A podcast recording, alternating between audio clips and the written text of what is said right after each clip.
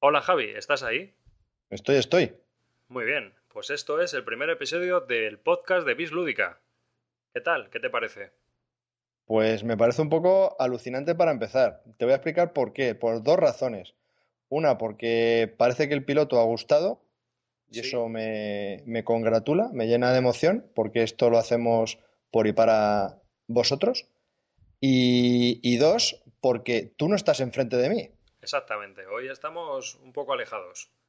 pero es que es un poquito fuerte. Esto es totalmente directo. Esto es live total. Sí. Y el tema es que David está en su casa y yo estoy en la mía. ¿Qué te parece si nos presentamos? Preséntate, preséntate, perdón. No nos hemos presentado. Yo soy David Arribas y estoy hablando desde Alcalá de Henares Y yo soy Javier Calvo y estoy hablando desde Daganzo de Arriba. y esto es el podcast de Bis Lúdica, episodio 1.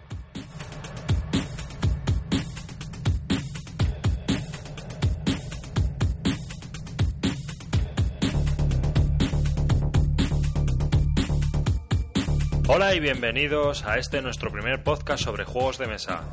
En este primer podcast vamos a comentaros las noticias que han ocurrido en nuestro mundo lúdico durante esta última semana. También vamos a hablar en nuestra tertulia Javi y yo sobre Through the Ages, un juego que hemos tenido la oportunidad de probar recientemente.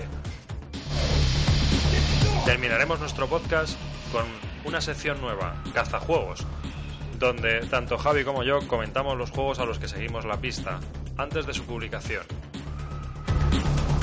Estás escuchando el podcast de Bis Lúdica. Esperamos entretenerte y que sea menor. La música con la que hemos realizado este podcast es de Nine Six Nails y su disco Ghost, con licencia Creative Commons no comercial reconocida. Pues empezamos nuestra sección de actualidad, Javi. Devira acaba de sacar el Catán de dados, otra variante de Catán, esta vez con dados, que es- está basado en el Yahtzee, como casi todos los juegos de dados, y, es un juego muy, muy fácil, muy sencillo y muy portable, es decir, que te lo puedes llevar a cualquier sitio, es muy mochilero y la verdad es que está bastante entretenido para llevártelo de viaje. Yo tengo que decir, romper una lanza en favor de este juego porque yo soy muy anti-Catán y me convenciste en tu casa para jugar a este tres personas y la verdad es que me sorprendió. Es dinámico, es rápido Sí, está muy y bastante, emocionante. Y además sale muy barato. O sea que es un juego. ¿Cuánto sale? Pues yo lo he visto en alguna tienda online por 8 euros, que esté por 10 en las tiendas normales, 11. Bueno, No está mal. sí. Y Hombre, es pequeña la caja. tampoco trae muchas cosas, porque son 5 dados y un mazo de, de hojas. ¿Sabes? Luego, como añadido, pues puedes conseguir las, las reglas del, del Catán de Dados Plus, que en español las ha publicado Fran F. Garea en su blog, y que es una de las variantes que creó Teuber. Bueno, es uno de los diseños que creó Teuber a la hora de, de presentarlo a Cosmos. Le presentó dos. Le presentó el que se publicó y le presentó este. Y Cosmos se decidió por el sencillo. El- la variante que propone Teuber es más parecida al juego de Catán. Tienes que conseguir 10 puntos de victorias. Y en cambio en la de Cosmos, pues vas sumando puntos cada ronda. El que más puntos tenga al final gana. Ah, vale, vale. Si en la de Teuber está, como te he comentado, pues eso, tienes que conseguir 10 puntos de victoria. El primero que consiga 10 puntos de victoria gana. Más parecido al juego. Efectivamente. Oye, hablando un poco de, ahora que me estás recordando de Catán, he visto que han publicado, bueno, hacía tiempo que no entraba en la página de Klaus Teuber, pero veo que hay un montón de juegos online. Sí, sí. Hay. ¿Cómo va eso? ¿Lo has visto? Sí, lo que pasa es que hay que tener una cuenta Premier en muchos y en otros son algo gratuitos. Y bueno, la, la nueva variante de, del Entecker que ha sacado, que es uno de su de la trilogía esta de juegos que sacó, el Entecker, el Catán y el Domain, pues eh, ha sacado ahora un nuevo juego muy parecido al Entecker o una evolución del Entecker, que son en el reino de los hijos del desierto. Sí, que en alemán es Die Hände in den Fuhren vor Stromgen. algo así. Vale, ¿podemos decir el título en alemán o mejor lo obviamos? Mejor lo obviamos. Yo por mi parte lo obvio. Bueno, vale. No me atrevo a hablar en alemán. Y menos en el podcast. Y quitando ya, Heinz y poco más. Jawohl, joder. Bueno, pues el- este juego está disponible para jugar online hasta finales de mayo.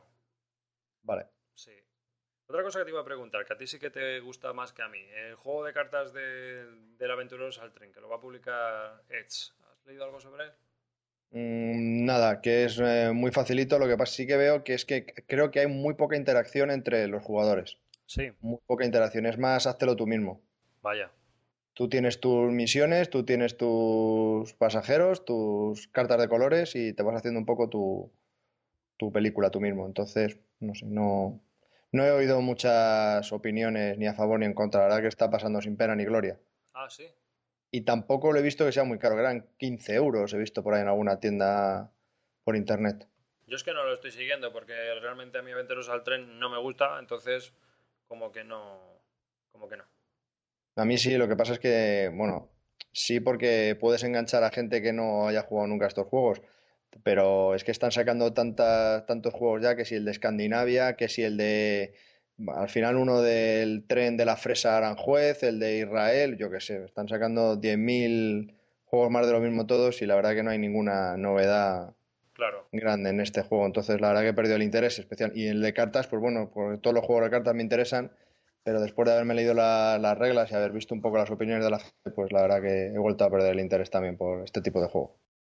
Otro juego que ha sacado de Beer, que es para críos, para niños y para no tan niños, porque al final todos jugamos estas cosas, es el Rattlesnake, que es con serpientes y cosas así. Yo las fotos que he visto, se juega con los imanes estos que te venden los por las calles, ¿sabes? Que se tiran y ¿Mm? van sonando, que suenan, a mí me, me ponen los, los oídos, de- o sea, me pitan los oídos solo de oírlos. ¿Sabes? La verdad es que sí he visto la portada alguna vez eh, por ahí en las tiendas de internet, pero he visto que era demasiado infantil y no le presté atención, la verdad. Pues dicen que está divertido, pero no te puedo decir más, habrá que seguir mirando, pero vamos, que sepa la gente que ha salido un juego para niños, que se juega con imanes y que es de destreza.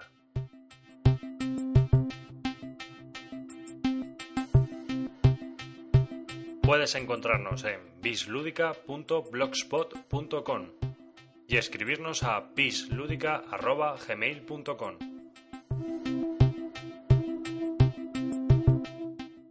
Tengo otra noticia que de contarte, Dime, dime. que es sobre un nuevo juego que va a salir durante la semana que estamos grabando el podcast, que se llama 2 de mayo y que está publicado por Generación X, la tienda de juegos de mesa, rol, libros, cómics y demás. Pero si es una tienda. Sí, pero van a, publi- van a publicar un juego que se ¿No llama jodas? 2 de mayo. Sí, Joder, sobre pues, los combates que, que hubo de- durante el levantamiento en Madrid. pues bienvenidos, otra, otra empresa más a, a producir juegos. Fenomenal. Eh, Cuéntame, cuéntame. Cuando ya se publique el podcast, supongo que ya habrá habido la presentación del juego, que será en la tienda de Pola 15, que está en el centro de Madrid, cerca de la Plaza Luna. No lo vamos a poder ver porque ya nos pilla tarde, pero estará allí. ¿De qué va? Es un juego de áreas. Los, los franceses llevan cubitos azules y los españoles llevan cubitos rojos y lleva 22 cartas, 11 cartas de evento. Cada carta va, se va jugando cartas por las áreas en conflicto y hay unas condiciones de victoria. Poco más he podido leer de las reglas porque no me ha dado tiempo a más. Están Para- ya publicadas y se pueden obtener de internet. Ah, vale. ¿Para cuántos jugadores es? Para dos. Ah, para dos. Sí, uno de francés y otro de español. ¿Opción para alguno más? No. No, parece un juego bastante sencillo. Tiene unas seis páginas de reglas, dificultad baja. ¿Es iniciación? O... Yo creo que sí. Podría ser. Sí, Habría que ver y sencillo, reglas, ¿no? tipo Eurogame. Vale. O sea que va a ser un juego de relleno. Va a ser un filler casi. Para dos Filler. jugadores. Pero podríamos decir que es un de iniciación a un wargame o No, o no creo no que creo llegue? que llegue a Wargame. No llega, ¿no? No. No. Y sale por 25 euros. Así que saldrá en una caja pequeña, me imagino. Y no será muy grande. Tiene unos 40 cubitos los franceses, 11 cubitos los españoles y 22 cartas. Pero también para una empresa que empieza No, a no. hacer una macroproducción, tampoco creo que... No lo estoy criticando. No, no, no, no, no, que, que me parece... A mí, vamos, a mí una iniciativa que me parece estupenda. Claro. Pero que digo que es normal que empiecen por algo pequeño. Sí, sí, sí. Sí, es perfecto. Y encima es una temática que ahora, vamos, eh, de rabiosa actualidad. Efectivamente, estamos en el bicentenario. No habrá más que actividades ahora ya. Sobre esto y sobre aquello. Ayer estuve yo en el Corte Inglés para comprarme un libro y había un bloque de libros del 2 de mayo. Dios mío, yo no había visto, nunca me había fijado en libros del 2 de mayo, pero hay escritos como 200, no sé si es que los han sacado para el Bicentenario Seguramente. o no sé, Todos, todos se han puesto a escribir. del- Ediciones para el Bicentenario y nuevos libros para el Bicentenario. Otro juego que ha salido, esta vez de la mano de Debir, es Toledo, de Martin Wallace.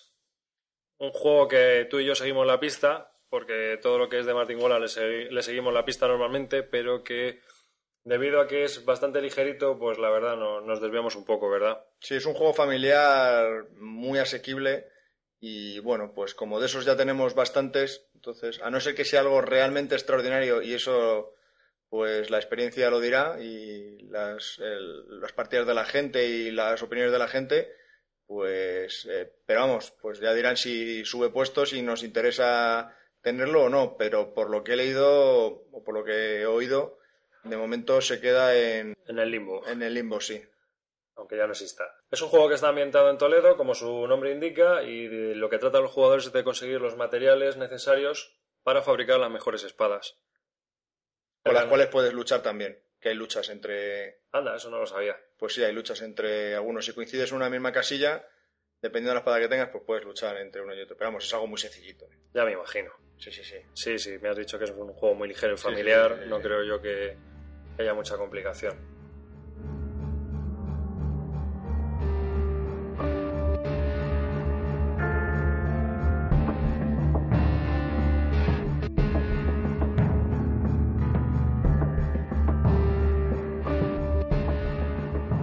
Pues eh, pasamos a otra sección que es la actualidad internacional.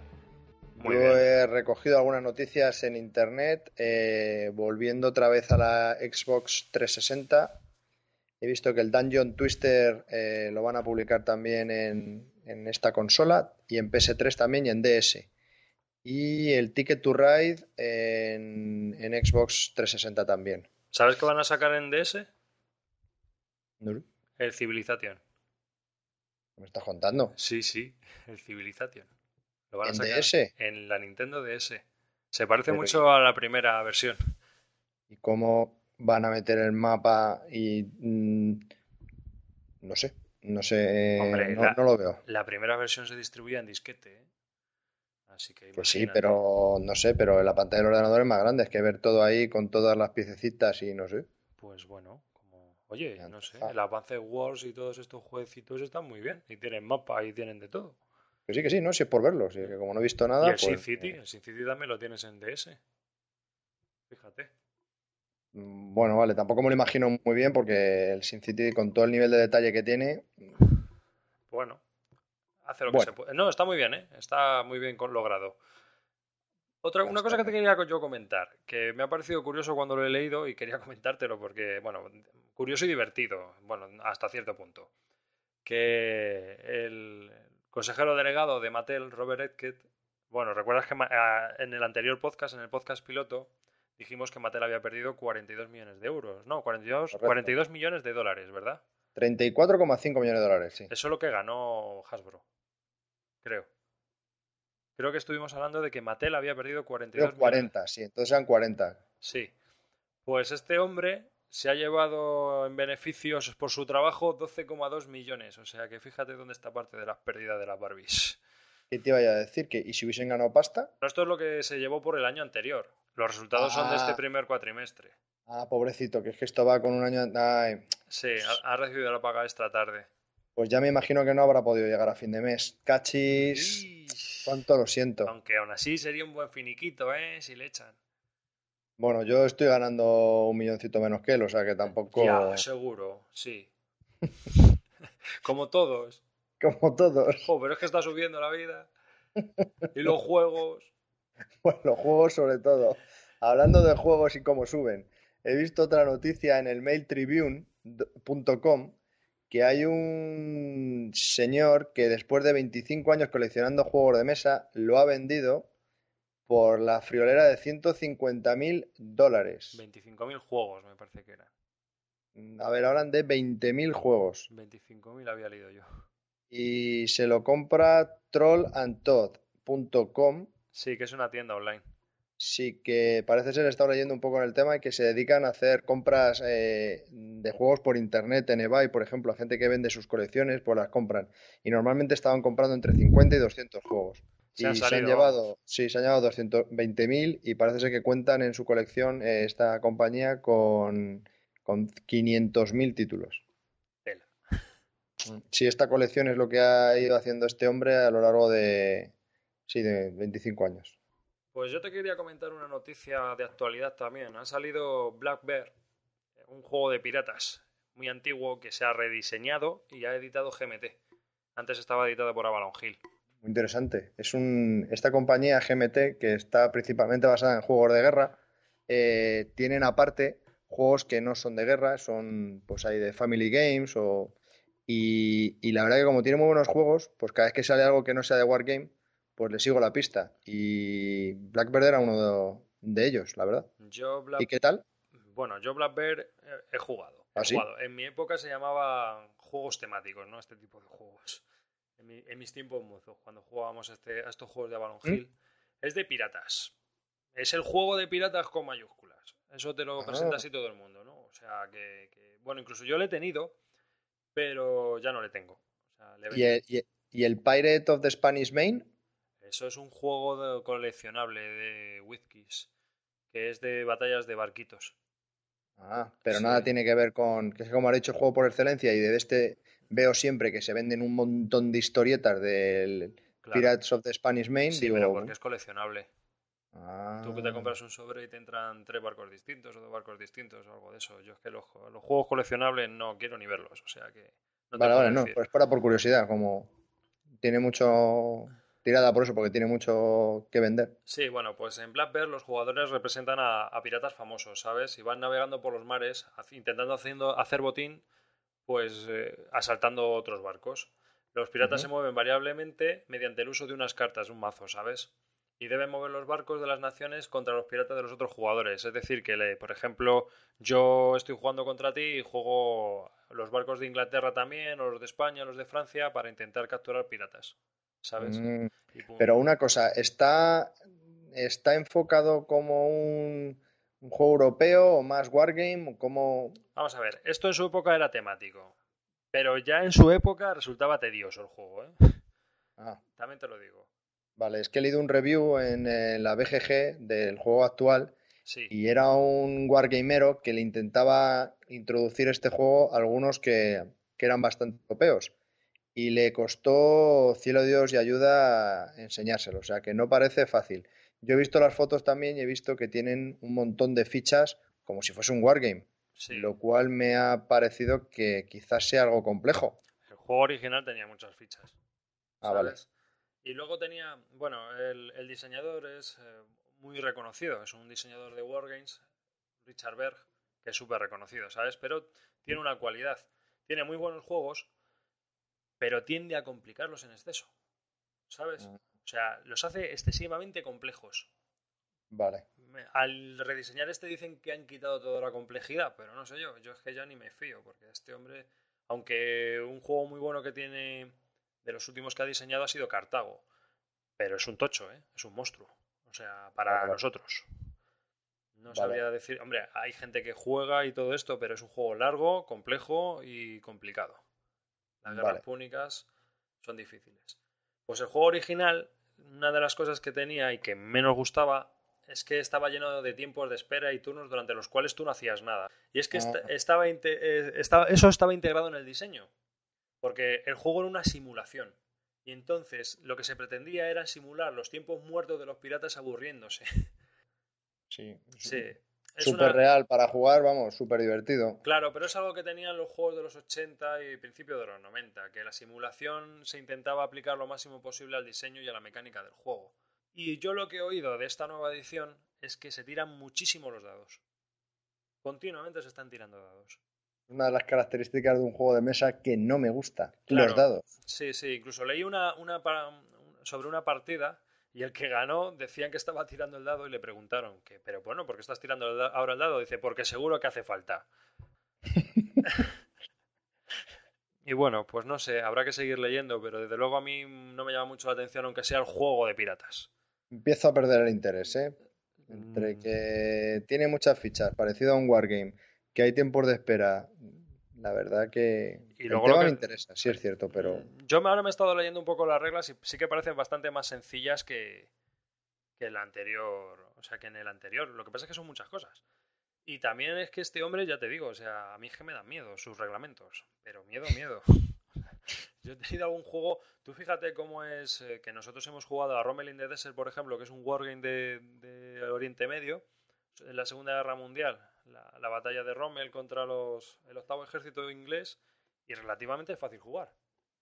vamos, a mí me ha parecido muy, muy, muy asequible. Y eso que yo de Wargames no he jugado apenas a nada. Sí, bueno, pues Richard Bers eh, publicó en GMT un juego que se llama The Battle for North Africa, que más o menos son los mismos escenarios, pero, y la caja es la mitad de pequeña que Rommel in the Desert, pero, por ejemplo, si el escenario, el primer escenario, que es el de los italianos atacando Egipto, jugábamos, pues, eran cuatro, los ingleses tenían seis, seis bloques y los italianos ocho al final del escenario. Aquí son dos mapas de un metro veinte por 90 y un montón de contadores, ¿sabes? Y encima, pues, Rommel in the te da mucho más sabor, es mucho más sencillo, mucho más flexible y mucho mejor juego. Por cierto, hablando de todo un poco, ¿te acuerdas de quién ganó? El del Rommel in the Desert, Una tú, una yo. ¿seguro? Sí, creo recordar que sí. Yo me acuerdo de la primera ganada por mí, pero la segunda ganada por ti. Sí, estaban tus padres por allí también riéndose. Pero si les preguntamos a ellos, seguro que dicen que gané yo, son Ya, mis padres. Sí, sí, sí, conociendo a tus padres, lo dudo. Ah, bueno, entonces me habré equivocado. Sería otro juego, otro día, sí, otro, sí, otro, otro. otro David. Sí, otro David. Realmente Black Bear es un poco una reedición también para nostálgicos, ¿eh? Ah, vale. Sí. Pues lo desestimamos. A tomar por culo. Yo, para mí, sí. Ahora, que hay... Ten en cuenta una cosa, que también es un juego que para gente que, que quiere un juego de piratas más complejo y con mucho sabor y mucha simulación y mucha historia, yo creo que sí. A ver, David, lo que, es, lo que es indudable es que tirada tiene que tener, porque si ha pasado el P500, Claro, ojo, es que es el Black Bear, ya te lo digo yo. no, me vale. Sí, o sea que... Sí, es como el talismán, y ya van por la cuarta. Sí, sí, yo tengo la segunda edición. Por eso que es un juego. La, tercera decayó mucho, pero ahora la cuarta es muy parecida. Ah, por cierto, ¿sabes quién lo ha cogido para la distribución? Fantasy Flight Games. Wow. ¿Sabes lo que significa eso? Cuá, Significan expansiones. del talismán. Claro, a mogollón. Es que de esos temas puedes sacar expansiones hasta a casco porro. Ya ves. Oye, una cosita. Hoy, eh, pasando por un kiosco, he visto un- una revista que me podría interesar. Eh, se llama ¿Qué leer? Porque soy un gran aficionado a la lectura, me gusta mucho la novela histórica y libros gordos para pasar el tiempo que te dejen vacío. Y bueno, he visto esta revista y echándole un ojo por dentro, espérate que llegue a la página, vas a alucinar, ¿eh? ¿Sí? Sí, aquí, aquí. Vas a flipar. Si, te suscribes a esta revista, que son 11 ejemplares en un año, te regalan por solo 33 euros, eh, que cuesta la suscripción, agárrate, Sí. Los Pilares de la Tierra. El juego. Me he quedado loco. Digo, joder, macho. En Está- español. Está Pero bien claro. la cosa, ¿no? Sí, sí, sí, espero. ¿Es de Hachette la revista? ¿De qué? De Hachette, la editorial Hachette. Eh, grupo Hachet Filipacci. Vale. ¿Qué pasa? Pues que uno de los que decide ese tipo de historias es Jugón. Sí, Eh, estuvo, coño, estuvo- haber empezado por ahí. estuvo involucrado en el primer encuentro de juegos de mesa. ¿Cómo se llama? No me acuerdo ahora mismo del nombre completo, entonces tampoco voy a decir el nombre de pila porque, ¿sabes? Y tampoco... Pues, pues aquí hay 2.000 personas escribiendo, o sea que... Sí, no, no, pero trabaja para Hachette. También ha hecho algún tipo de promoción de ese tipo en la QO y cosas así. mm, o sea que esto es habitual. Sí, es habitual. Joder, macho. Muy bien, muy bien. Bueno, no, no sabía, no sabía. Un infiltrado que está en Hachette Filipachi, por decirlo de Muy bien, muy bien, muy bien.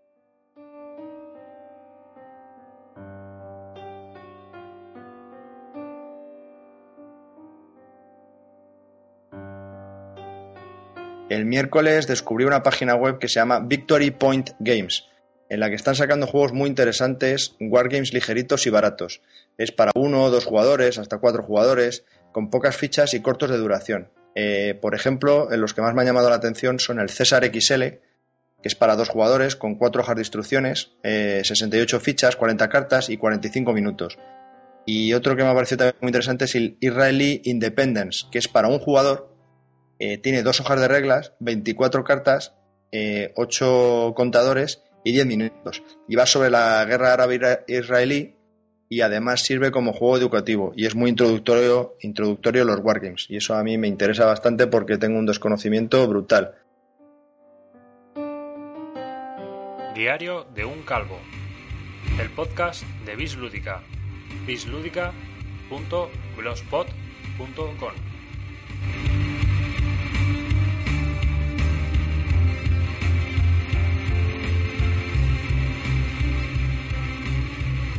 Y estrenamos una nueva sección en el podcast de Bis Lúdica.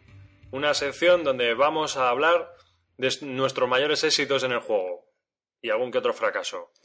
La vamos a llamar el Top Calvo y va a estar protagonizada por nuestro amigo Javier Calvo. A ver, Javi, te pregunto. Nuestro calvo de bronce. Pues calvo de bronce yo se lo daría al juego Race for the Galaxy porque mm, bueno, definir que Calvo de Bronce es aquel juego en el que lo has jugado una vez, no, si no lo juegas nunca más tampoco te importaría, pero le darías una oportunidad.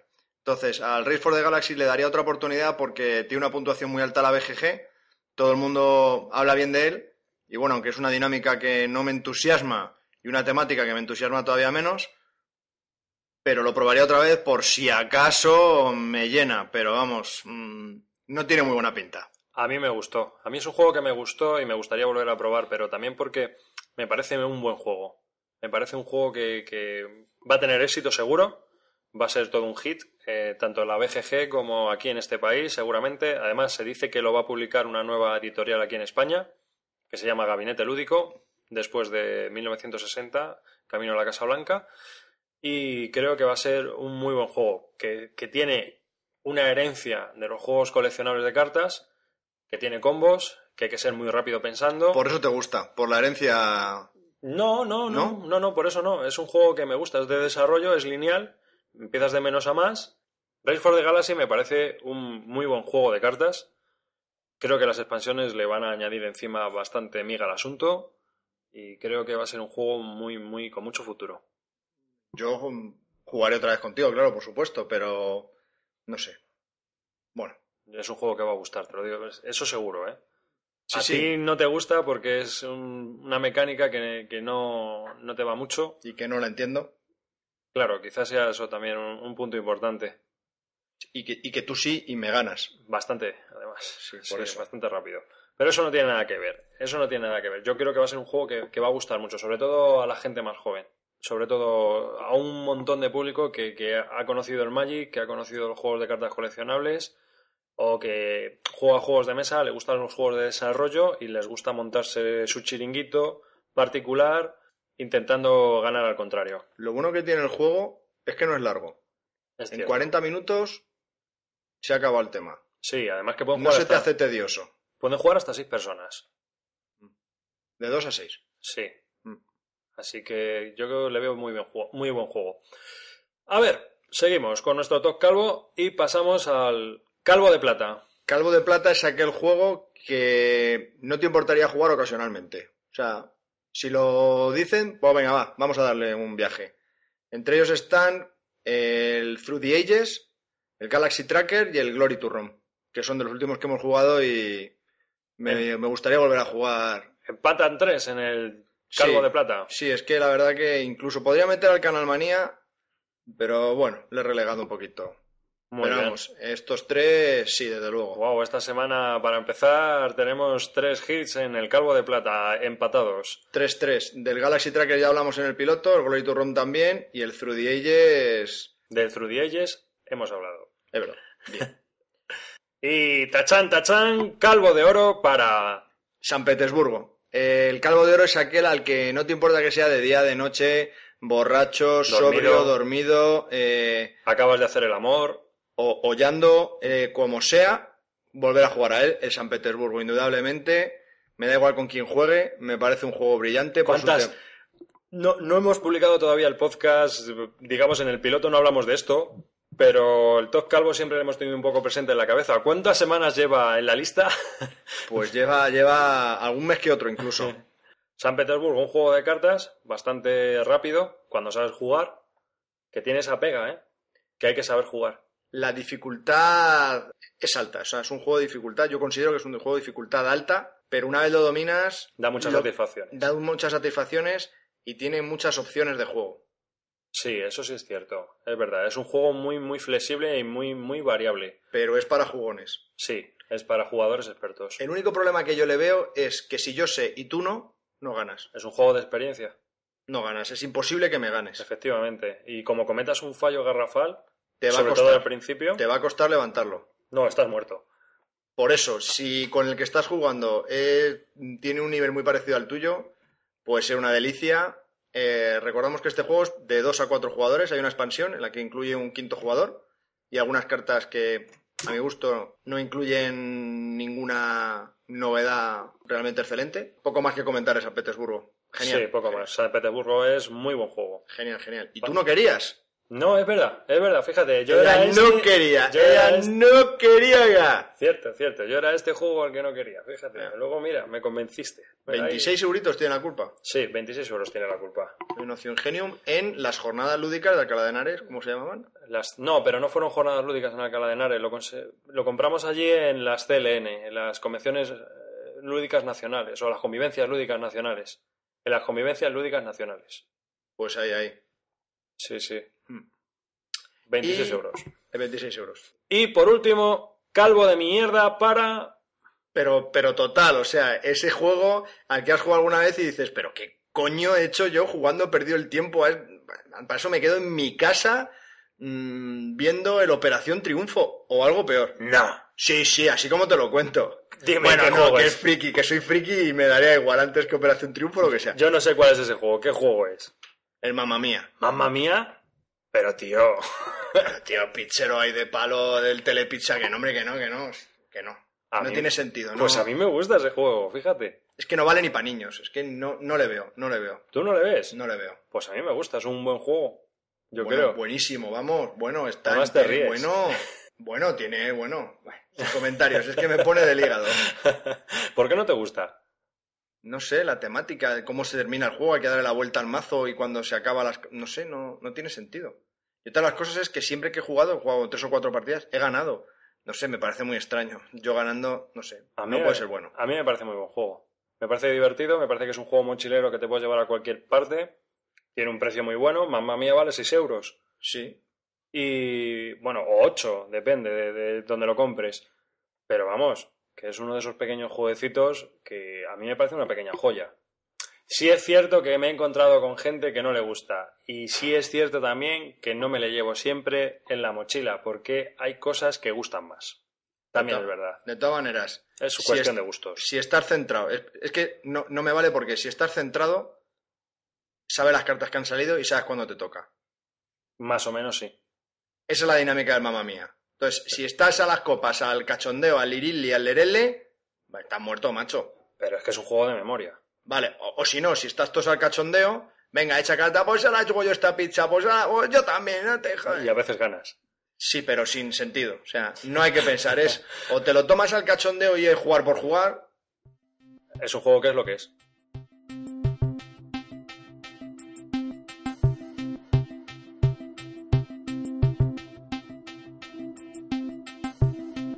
Para todos aquellos que quieran escribirnos, comentarnos, sugerirnos, darnos opinión, ponernos a parir, lo que queráis, podéis mandarnos spam, lo que sea.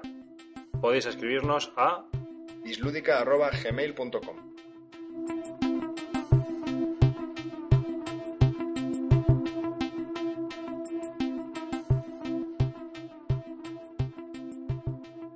Y arrancamos nuestra sección de El juego, donde vamos a discutir y reseñar un juego que hemos jugado últimamente en las sesiones de juegos de Bis Lúdica. Y el juego elegido para este podcast es. Through the Ages. Es un juego de Vladimir Fatil. Mm, Lamentamos la pronunciación, pero el checoslovaco no.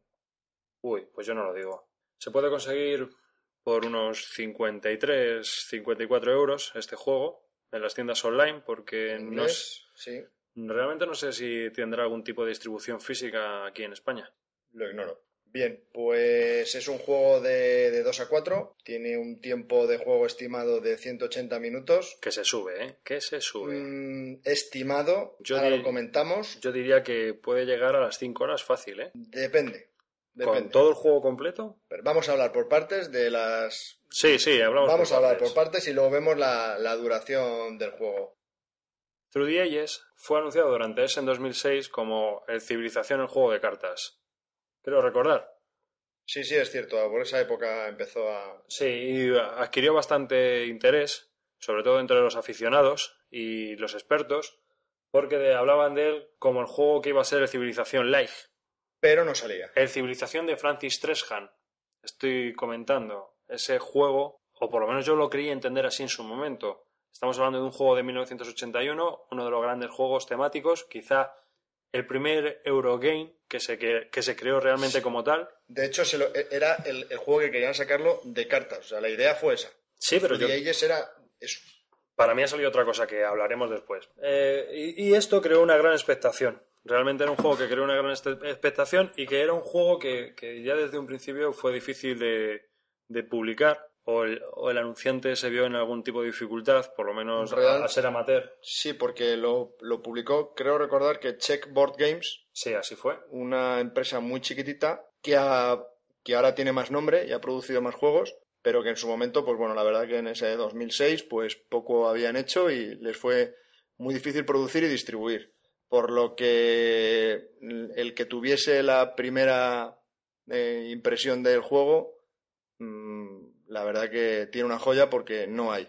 Debido al éxito y todos los comentarios que hubo de la gente de que querían este juego, gracias al boca a boca y las buenas impresiones que, Generó el juego. que generó el juego por los pocos que lo tenían, pues se ha venido desarrollando un interés enorme y Fred Distribution en Estados Unidos decidió lanzarse a, a hacer una segunda impresión del juego En inglés. en inglés y distribuirlo masivamente. Así es. Aún así es un juego que creó ya desde su principio una leyenda, porque había muy pocas copias circulando, era todo como muy, muy místico, ¿no? Además, eh, el, año 2006 yo le recuerdo como el año de los civilizaciones, o sea, que el 2007 iba a ser el año de los civilizaciones, que luego no ha sido así, ha sido el año de los vikingos. Un montón de juegos de vikingos, si te acuerdas, salieron durante el año 2007.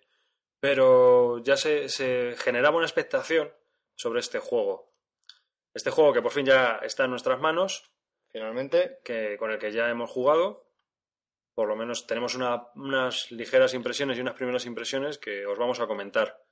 vale, no vamos a comentar enteramente las reglas Ni reseñarlo como se reseña normalmente un juego, porque ni el principalmente... desarrollo completo del No. juego, vamos a explicar básicamente en qué consiste, las posibilidades que tiene. Bueno, Coméntalo tú, David. Los componentes del juego vienen en una caja mediana, más o menos de tamaño. Dentro de la caja tenemos varios mazos de cartas de tamaño pequeño, como los que se suelen ver en los juegos de Cosmos o de Hansing Gluck. Estas cartas pequeñitas que son la mitad casi que las normales, 4 por 7 serán o algo así. Y también viene un tablero general donde se puntúan los puntos de victoria, donde se sigue la evolución de cada uno de los jugadores en las di- diferentes ramas, cultura, militar, ciencia, y también vienen unos tableros individuales y unas, un montón de fichas de madera que se utilizan pa- pues para distribuir y utilizar en esos tableros. Los componentes a mí me parecen correctos. Creo que, que el juego, esos componentes están bastante bien para el juego. Quizá las fichas de madera sean un poco pequeñas, Eh, la segunda edición tiene unas, una serie de ratas, tanto las instrucciones como que faltan eh, cubos de madera, faltan gemas.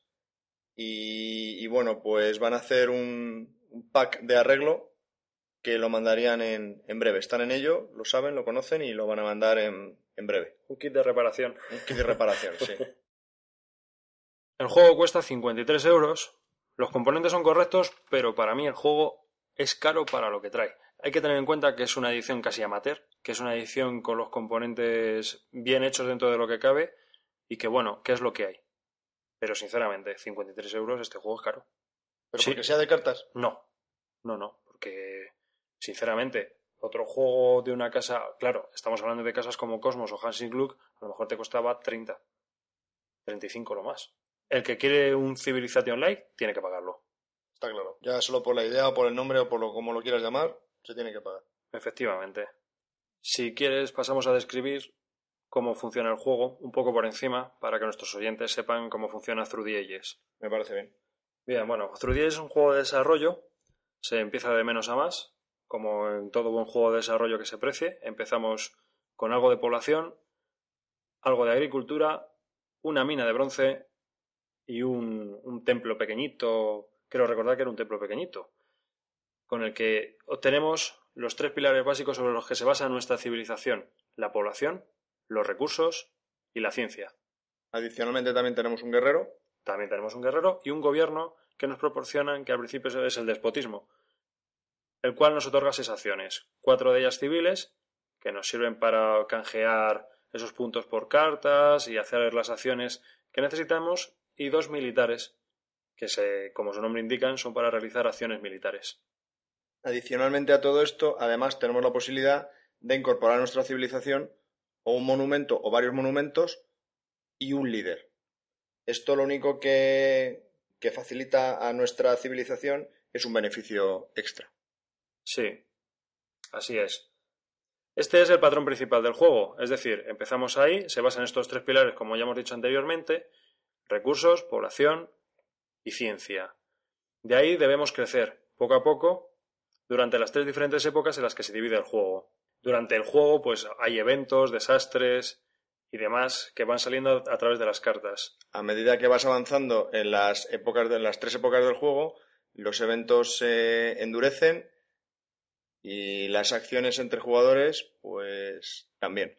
Sí, las épocas se avanzan desplegando un número de cartas sobre el tablero principal y pagando por ellas para comprarlas, es decir, si queremos aumentar nuestra irrigación, si queremos aumentar nuestras minas, mejorar nuestros guerreros, conseguir nuevas tecnologías, debemos comprarlas. Las que se encuentran más al borde del tablero cuestan una acción y las que se encuentran más alejadas cuestan hasta Tres. tres acciones. Las reglas del Through the Ages están divididas en tres secciones que eh, significan que tiene una progresión de dificultad, van de menos a más. La primera es muy sencilla, la segunda es un poquito más Complicada. complicada y la tercera es eh, el juego al completo con todas las épocas Se va añadiendo complejidad. se ha añadido- y, y- y todas las épocas en, en juego, con todas las cartas que, que pueda haber. Porque en las básicas pues quitan cartas, en las intermedias añaden unas pocas y en el juego completo están todas las cartas. Esas son las quejas principales que hay sobre las reglas, ¿verdad? Sí, porque parece ser que hay, hay gente que se queja de la estructura de las reglas porque cuando están en el nivel avanzado tienen que hacer referencia a algunas reglas básicas, entonces tienen que volver al principio del manual, volver otra vez a las reglas avanzadas, al, al- al inicio, pero es, es lógico que, una que un juego de civilizaciones, pues las reglas fáciles no van a ser. A nosotros nos ha parecido fácil de entender y de seguir, Sí, pero bueno, Sí, pero es algo complejo, ¿eh? Hay que andar ahí fijándote en lo que quieres coger, en lo que quieres conseguir, y la evolución y el desarrollo se van a- complicando según se va avanzando en el juego. Otra pequeña curiosidad que tiene el juego, eh, como hemos comentado al principio, Through the Ages es para dos, cuatro jugadores. Eh, si juegan dos, hay que quitar algunas cartas de todos los mazos. Y si son tres, se incorporan algunas. Y si son cuatro, se incorporan todas.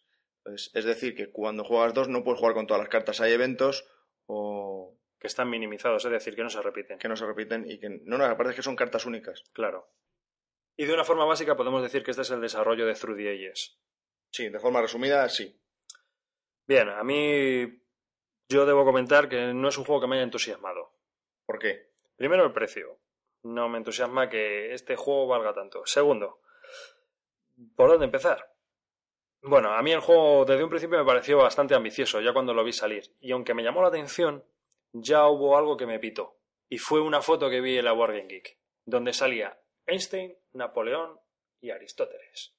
Los tres juntitos. ¿Y? Pues que Through the Ages no es una civilización de Francis Treshan. Through the Ages es el civilización de Sid Meier.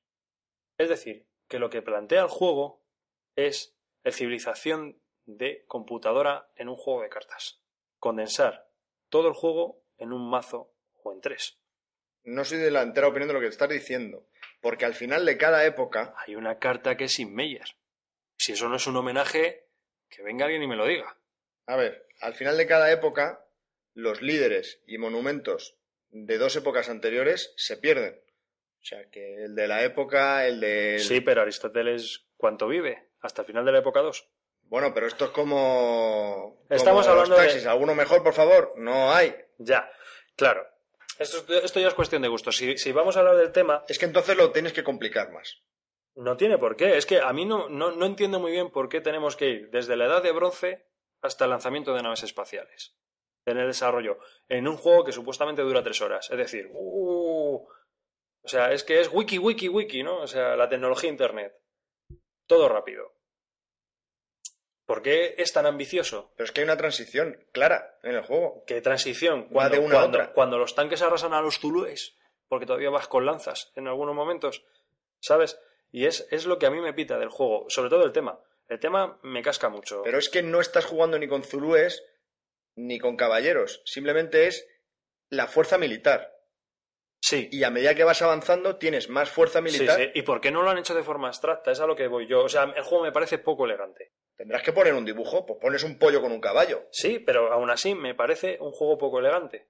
¿Por qué se va hasta tal? Y, y ya que, digamos, las cartas, los científicos, las maravillas, representan cosas históricas y demás, es decir, juntar a Einstein con las piedras de la onda, que a mí no me, a mí no me entusiasma, a mí es una cosa que no me gusta. Pero ya es una cuestión de tema. Igual me ocurre en el juego de ordenador. Yo antes era un fan acérrimo, sobre todo de las dos primeras partes, pero ya la tercera te empecé a jugar campañas y mods donde solo se utilizaba una parte de la historia, es decir, de civilizaciones del antiguo Mediterráneo y cosas así.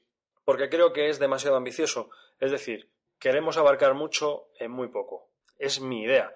Otra cosa es que, a otra gente le parezca que es bastante más divertido. Aún así te voy a decir una cosa. Creo que el juego es mucho mejor que el Civilization que salió sobre el juego de ordenador. Que eso sí que es infumable para mí. Este juego, desde mi punto de vista, se creó para un grupo de jugadores específico. Aquellos a los que les gusta el juego de ordenador. Aquellos que son fans del juego de ordenador y quieren aprovechar y jugar, digamos, con sus amigos en una mesa. Yo no estoy muy de acuerdo contigo, la verdad. Porque al juego de ordenador he tenido la oportunidad de jugar alguna que otra vez. Y sí es cierto que yo soy muy lento desarrollando mi civilización y cuando venían otros con coches yo estaba todavía con mis pollos con las lanzas, pues me molestaba bastante. Pero no sé, yo creo que hay que mirar el, el juego de cartas, Through the Ages, hay que mirarlo desde un punto de vista distinto. Simplemente son unidades militares. No hay que Claro, pero tú estás abstrayendo algo que no está extraído en el juego. O sea, Pero que porque hay que poner una imagen, hay que poner, hay que hacer un, un logo, hay que poner un dibujo. Personalmente- ¿Qué quieres poner? creo que hay formas más elegantes de solucionarlo.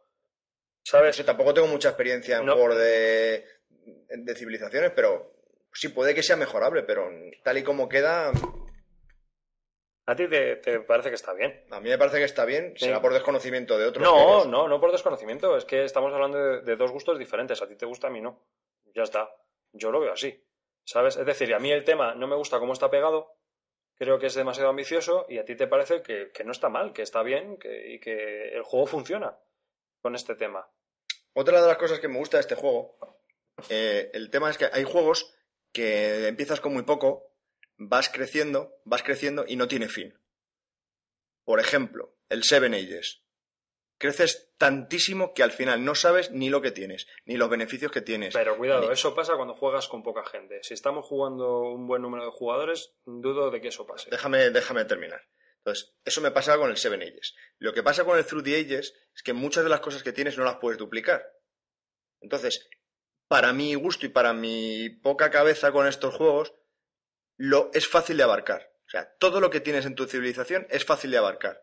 Entonces, tienes la sensación de que tienes, o sea, tienes el poder de toda tu civilización. Pues yo creo que acaba saturado y lleno de opciones al final, ¿eh? No porque pasa la, la época y tienes que perder algunas para incorporar nuevas. Entonces, esos beneficios que tenías, o esos edi- edificios o monumentos, los vas perdiendo. Y tienes que incorporar otros nuevos si quieres seguir avanzando. Claro, pero es que tienes ahí ya una disyuntiva. Aquel, aquel, o aquel, o hago esto, o hago lo otro, porque no tienes todas las acciones. Obviamente que, que eso también está bien, pero que, que no me, me parece que esté resuelto de forma elegante. Volvemos a lo mismo. A este juego yo creo que le falta elegancia y armonía. Para mí. Y entonces, por ahí peca.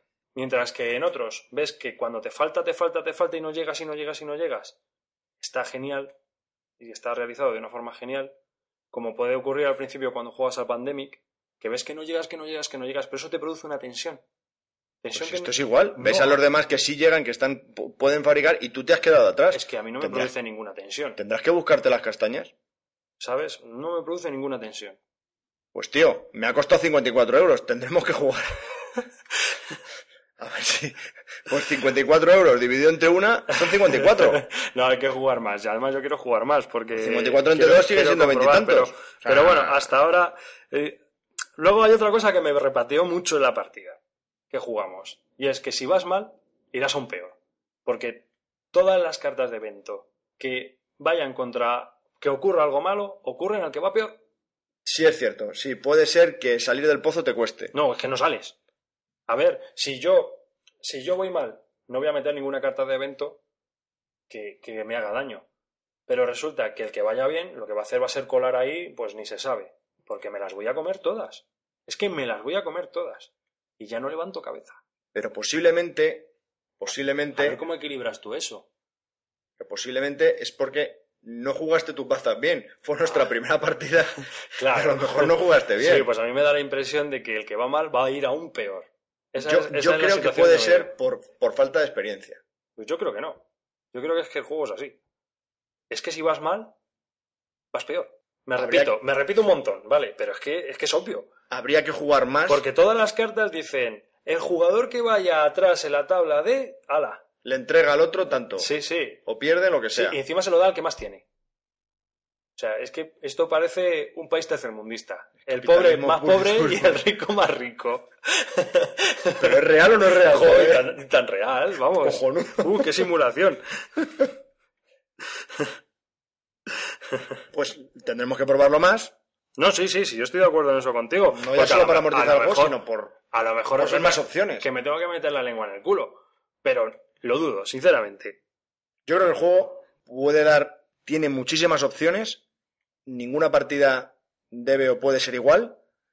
Y hay muchas variantes por las que tirar. Bueno, variantes, cuidado. Porque tú solo puedes elegir las cartas que tengas ahí. Es decir, que como pierdas en un turno esa maravillosa mina que ha pasado, a lo mejor los otros jugadores pillan su mina y tú te has quedado. Ojo, ahora no recuerdo cuántas cartas hay disponibles cada vez que empieza tu turno. Pero más de 10 hay. Pues O sea, sí, opciones sí. tienes. Sí, sí, pero y Entonces si tú no las- sabrás lo que quieres hacer. Claro, pero vol- y volvemos a lo de la, a lo de las eras. Porque tres eras, ¿para qué? Si es que la segunda era es el doble de lo de la primera. Los guerreros tienen el doble, las minas dan el doble y los teatros y, y los templos dan el doble. Y la tercera época es más de lo mismo. Los guerreros dan el triple, las minas dan el triple. A mí la tercera era me sobra. Alarga el juego. Bien es cierto que un juego que está en la octava posición en la lista de la BGG, Sí, algo le ha visto a la gente. pero ya sabes que yo siempre llevo la contraria. Bueno, sí. Vale, pero algo tendrá que tener. Porque Sí. si no, la gente jugaría una vez y diría, pues vaya truño. que es el Civilization Live. Es lo que yo Sí, veo. Y solo por eso va a estar el octavo. Cuidado, que, que no, con esto no me quiero meter contra la gente, y sé que me van a llover palos, pero no me quiero meter contra la gente que, que se lo ha comprado y está súper feliz con el juego, que me parece estupendo. Pero personalmente, y, y estoy delante de uno de ellos, pero, pero sinceramente, a mí no me atrayó. Es decir, pero bueno, claro, también es, es cierto que lo estoy prejuzgando desde un principio. Y también es cierto que, que ya sentarte en la mesa con esa predisposición puede resultar en que yo os critique de más el juego. Ojo, eso te pasó también con otro juego y es uno de tus favoritos. El San Petersburgo, decías que el que consiguiese el edificio que tenía 23 puntos ya habías ganado. No, no, no era así, pero bueno, sí. Sí, lo- algo así. ah, Comenté cosas de esas. Sí, y luego la primera partida te salió el edificio, lo cogiste y la cagaste. Sí. Entonces, mm, bueno, no prejuzgues mucho que... No, no, si no, no ti fue... lo que te jode es que perdiste. Bueno, también es verdad que perdí. Es que... pero, bueno, ah, y hablando de todo un poco, Verás. que sobre el juego también. El conflicto. Yo es que no entiendo muy bien. Es una... El conflicto no tiene ningún tipo de riesgo. Es decir, no hay tensión. Eso es cierto. Tienes un mogollón de cartitas que si espadas, que si tanques, que si guerreros, que si caballería, que si artillería, que si tecnologías de combate, para luego, cuando te vas a enfrentar contra otro, es una subasta. El que, el que apueste más gana.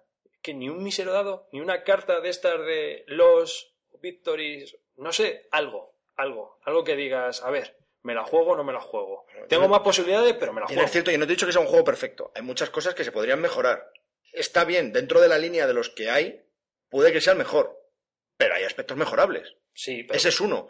En el tercer mazo se incluye eh, para el juego total eh, las cartas de guerra. Las guerras son.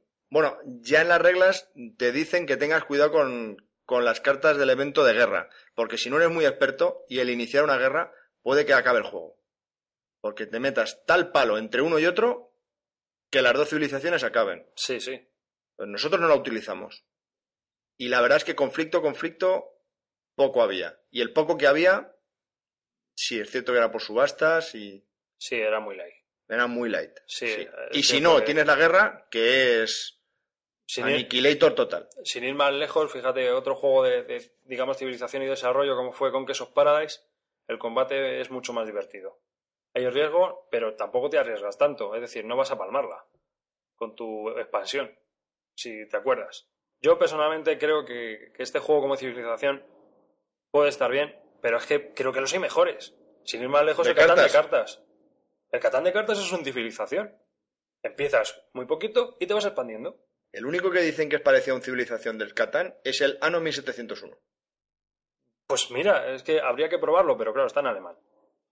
Bueno, ahora estoy hablando de cabeza, ¿eh? Y a lo mejor estoy metiendo la pata. Y creo, no sé si estoy hablando del Anno 1701 o del Anno 1503. No sé cuál de los dos el de- es el, el que es parecido a una civilización. Ahora mismo no lo recuerdo bien. Sí. Pero bueno, en cualquier caso, los dos están en alemán, me parece. Entonces, habrá que probarlos. Yo Pero- por eso, pero es claro, es mi punto de vista. O sea, estoy defendiendo un punto de vista muy propio y muy personal. Y sé que con esto me estoy enfrentando a un montón de gente que ha puesto ese juego en el número 8 de la BGG. Pero también opino lo- muy mal del Kailus y está todavía más arriba, ¿no? Bueno, déjale. Ese no, no hablemos del Kailus, que... Pues por eso te digo que todo es cuestión de opiniones. Entonces, a mí me parece que un juego que cuesta 54 euros le faltan cosas por mejorar. Sí, que a lo mejor se podrían haber esmerado por ese precio y sacar una versión... Un juego más Entera. equilibrado, más armonioso y más elegante. Por lo menos de- desde mi punto de vista. Lo cual no quita que sea divertido, que nos reímos y que nos lo pasáramos bien. Pues chicos, ahí tenéis el debate. Sí. Bueno, ya sabéis, Through the Ages. Through the Ages, opiniones, bisludica.gmail.com, Sí, donde nos podéis poner a parir a él. y, y a mí.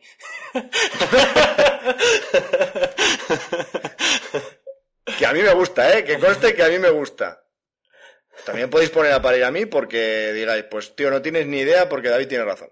Ciertamente, ciertamente. También se agradecería, ¿eh? pero bueno, no creo. Está muy... es un poco... está subido.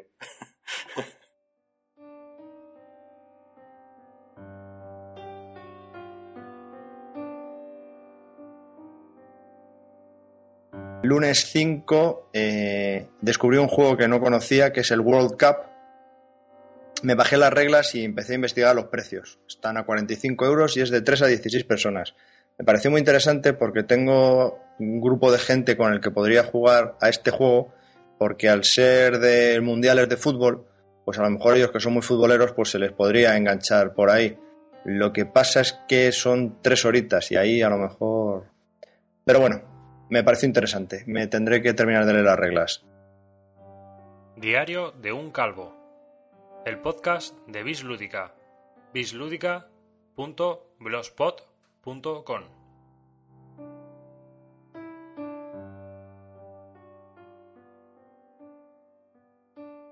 Cazajuegos.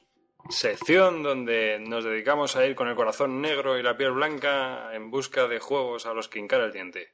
Javi, tú que eres un gran cazador, Luego me explicas lo del corazón negro y... era una película de Clint Eastwood.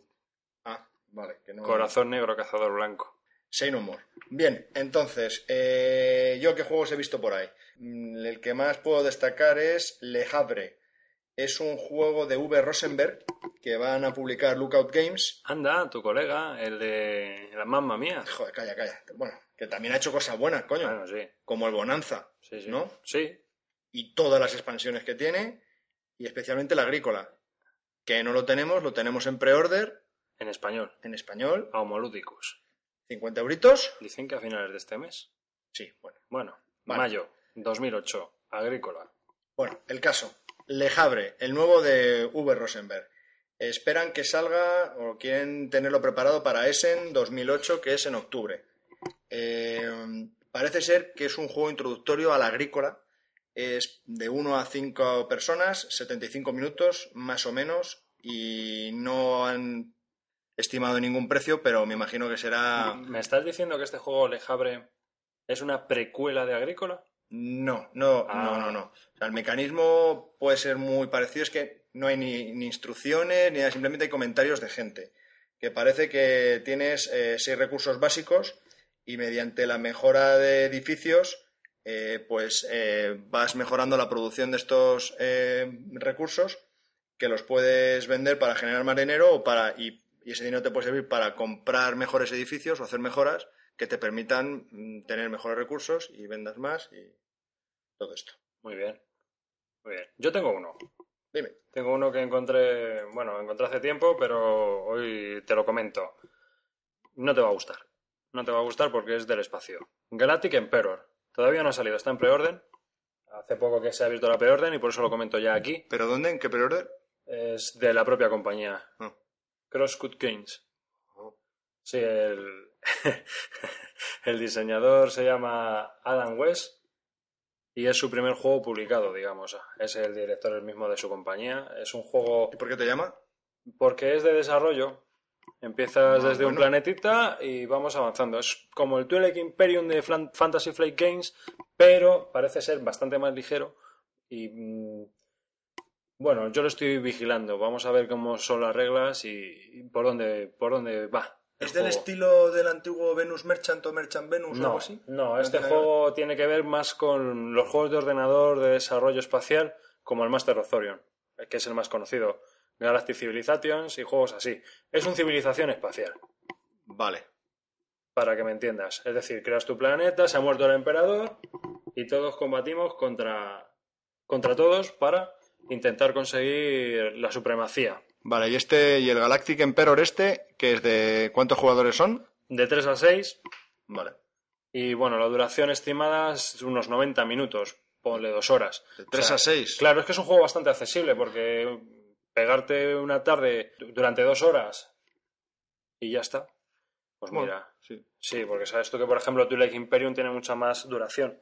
Se puede alargar la partida cosa mala y, y la complejidad del juego también puede ser un, un pequeño, una pequeña, bueno, algo a tener en cuenta en contra.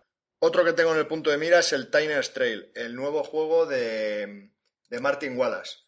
Eh, lo van a publicar Warfrog, es eh, para 3-4 personas, una duración de 90 minutos. Warfrog saca juegos con unos componentes un poco patatas. Perdona la interrupción. Mm, ¿Todos?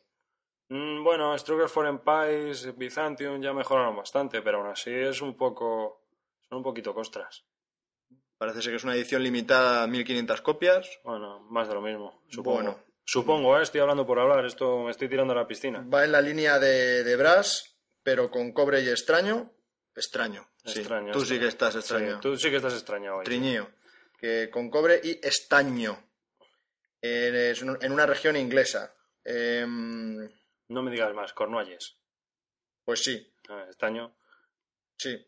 Cuanto antes inviertas en las mejoras de la producción de ambos elementos, pues mayores serán las ganancias.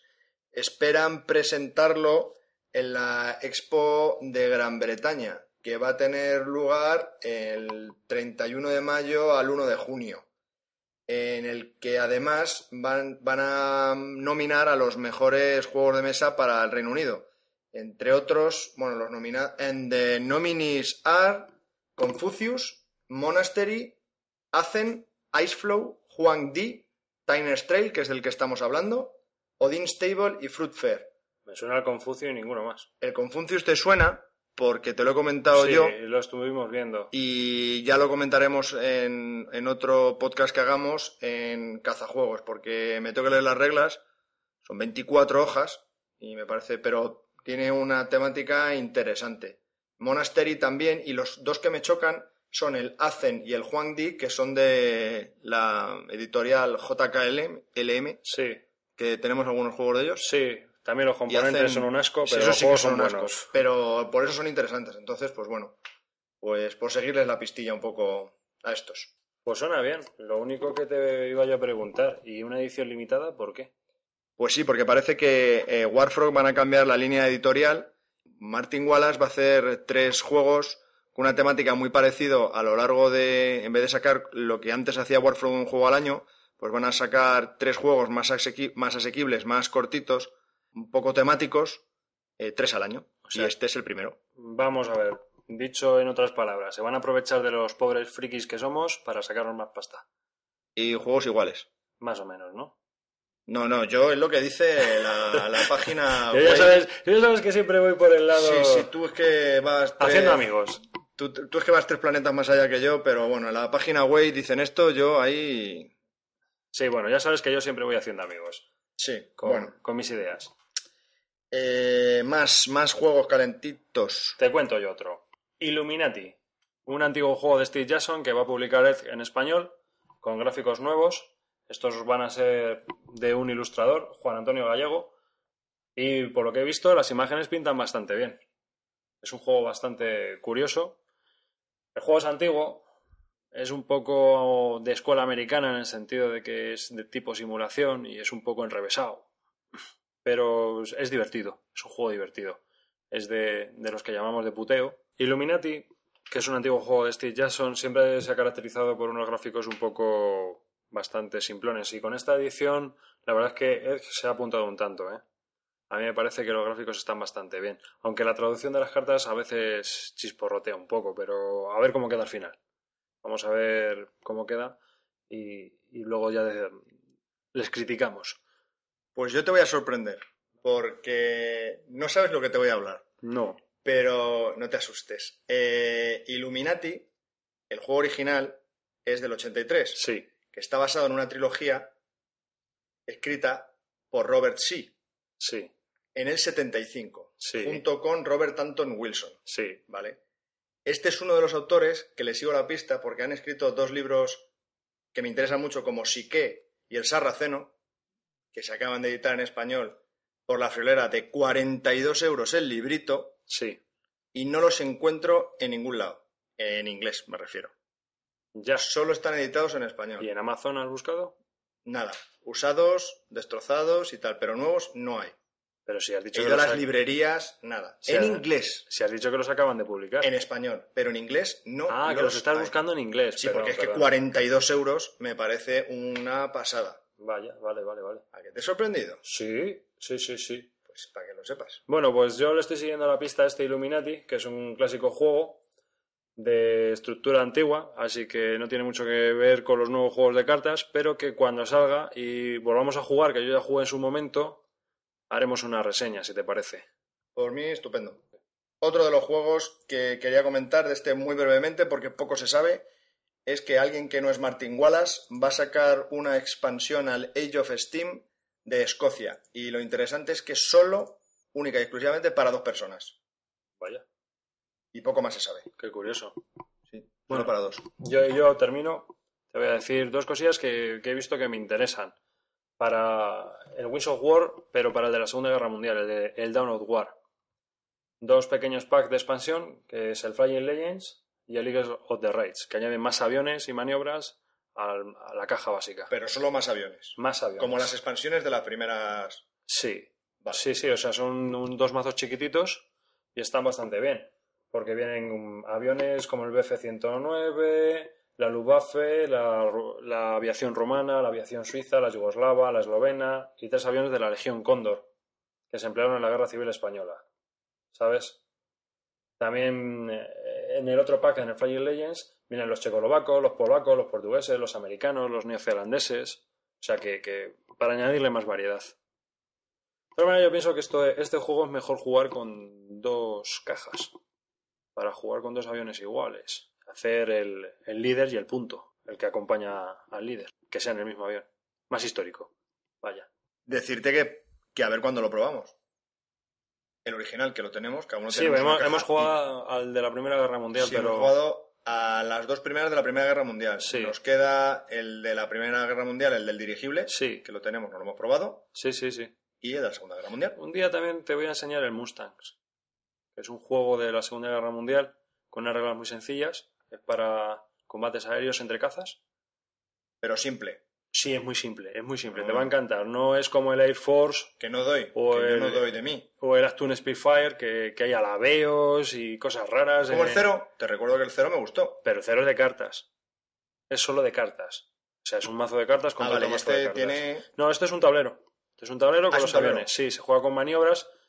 Llama la atención porque es un poco similar al Wings of War. Son maniobras muy sencillas, llevas una ficha con tu avión y vas tachando. Está muy bien. Aparte de que se puede conseguir en internet más o menos gratis, porque eh, lo han pasado a reglamento de miniaturas. Entonces, sobre un tablero hexagonado se puede jugar a Mustangs.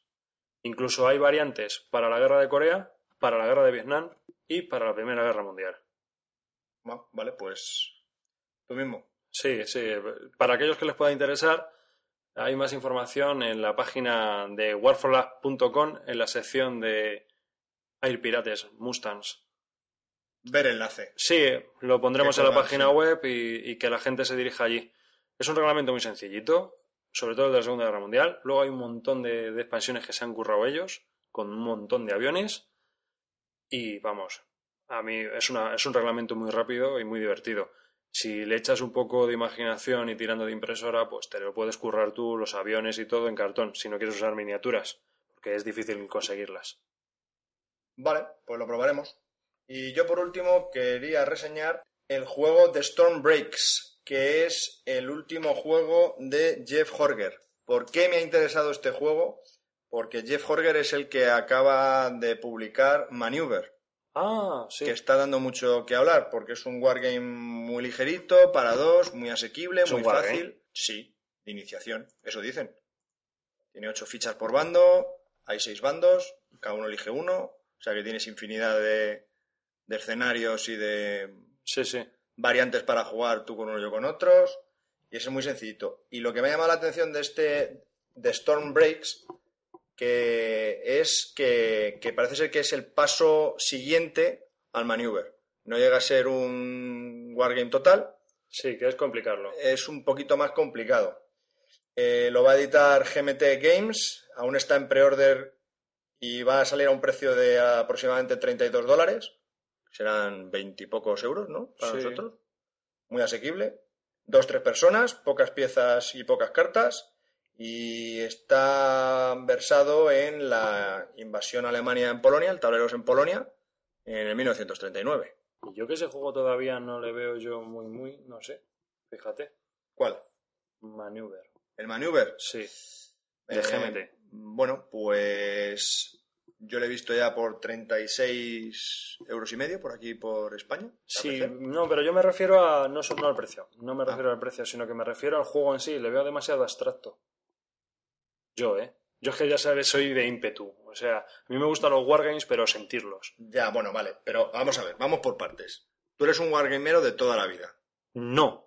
Bueno, Sí, y no. tienes millones de juegos de... Sí. Vale, Sí, desde Yo hace no. un montón de tiempo. yo no. Yo no es que quiera llegar a tu nivel, pero me quiero iniciar.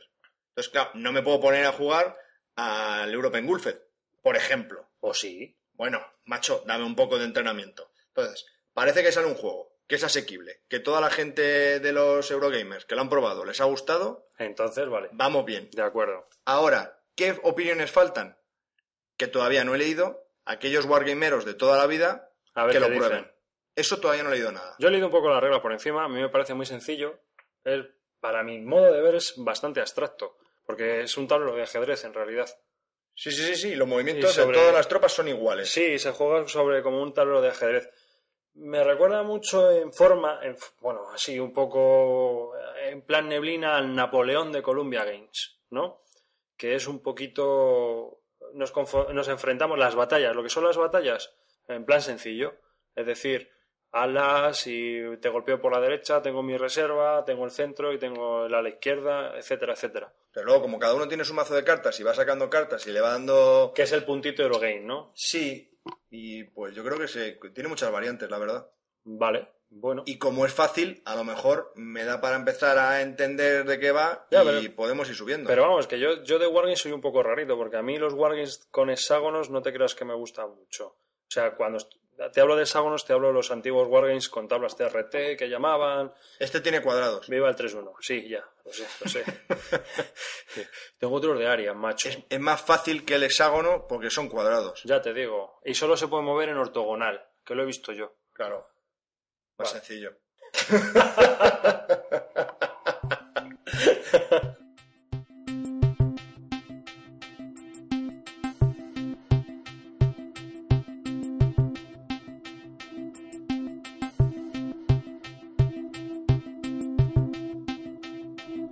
bueno, aquí acaba el primer episodio del podcast de Bislúdica. Esperemos que os lo hayáis pasado bien, que haya sido entretenido, que haya sido ameno y que haya sido divulgativo, que es lo que pretendemos Javi y yo. Sí, yo por mi parte me siento muy contento por terminar este nuestro primer pro- programa y nunca pensamos que llegásemos hasta este punto. De éxito, entre comillas. No, no, no. Eso es el segundo punto. El primer punto es el llegar a hacer un primer programa porque haya tenido acogida, buena o mala o la que haya sido, Sí. entre vosotros. Sí, sí. Y gracias a vuestros comentarios, mails, Sí, sobre todo muchas gracias a toda la gente que nos ha enlazado, a toda la gente que ha promocionado gratuitamente eh, nuestro podcast. Nosotros no ganamos nada, tampoco nada con esto. Es un podcast que hacemos por gusto. porque Es- sí. Sí, es algo que Javi y yo decidimos hacer porque hablamos mucho por teléfono y dijimos, bueno, pues si en vez de hablar por teléfono, ¿por qué no lo grabamos? Así que... Y parece ser que os ha interesado, por lo tanto a nosotros nos, nos alegra. Sí, nos parece bien pues continuar con esta, con esta línea. No esperéis algo muy profesional porque tener en cuenta que es algo que hacemos en nuestros ratos libres. Que aparte no lo somos. No somos profesionales de esto.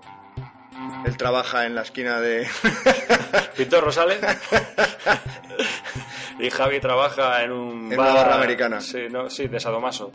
Total. Sí. Iba a decir otra cosa, pero me callo. Sí, no... Vale, sigue.